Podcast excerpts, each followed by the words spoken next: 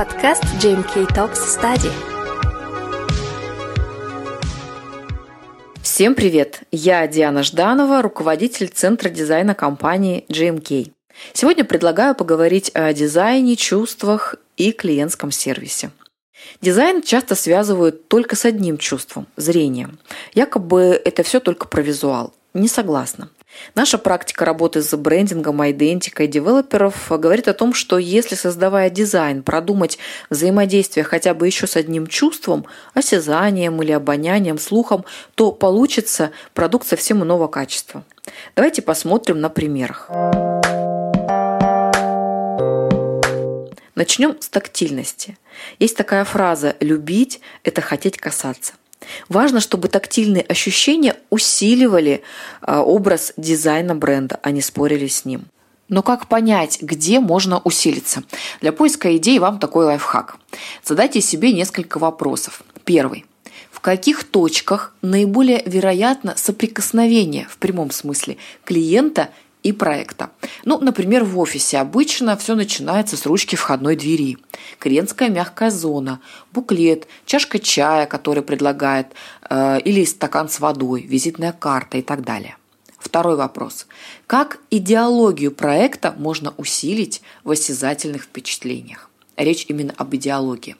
И третий такой, знаете, философский, в чем может выражаться метафора «прикоснитесь к нашему бренду», то есть какой он ваш бренд девелопера. Вообще многие недооценивают важность качества, текстуры материалов, из которых выполняется брендированная продукция, корпоративная полиграфия.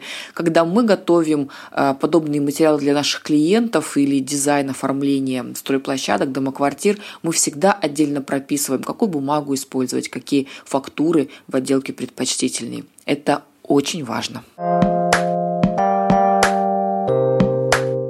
Следующий момент – это обоняние и запахи. Одна из необычных версий аромамаркетинга – это чайная церемония, которая проходила в ресторане «Кафе Рус» в отеле «Ритц Карлтон».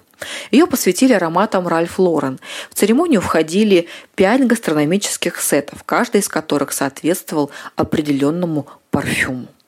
Еще можно вспомнить известную историю Rolls-Royce, когда вместо дерева в некоторых случаях стали использовать пластик, обшитый кожей. Клиентам жутко не нравился запах, он не соответствовал духу новой дорогой машины, и продажи начали падать, пока в отделку не вернули дерево, а вместе с ним и запах роскоши. Что касается звука, то он всегда задает нужное настроение и темп. Был случай, когда девелопер на стройплощадке включал классические музыкальные произведения, которые соответствовали позиционированию проекта с неймингом «Аристократ». Интересно, как это отражалось на работе строителей? На маркетинге и пиаре однозначно положительно. Теперь о вкусе. Подобранный под стилистику проекта продукт может сформировать вау-эффект и подчеркнуть визуальную философию бренда. Например, в офисах продаж, допустим, жилой комплекс яблочный, можно предложить клиентам яблочное печенье, пастилу, ну или конфеты со вкусом яблока.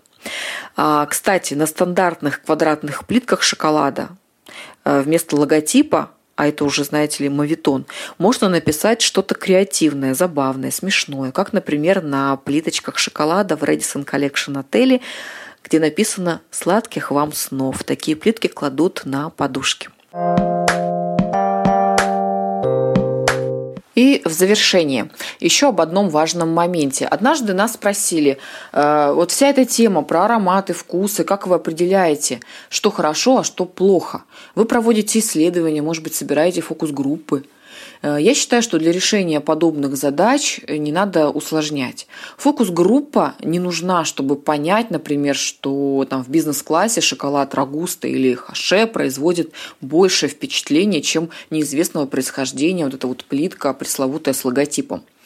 Э, поэтому я рекомендую собрать команду с опытом, широким кругозором, с высоким эстетическим интеллектом и вместе подумать, где, что и как можно усилить.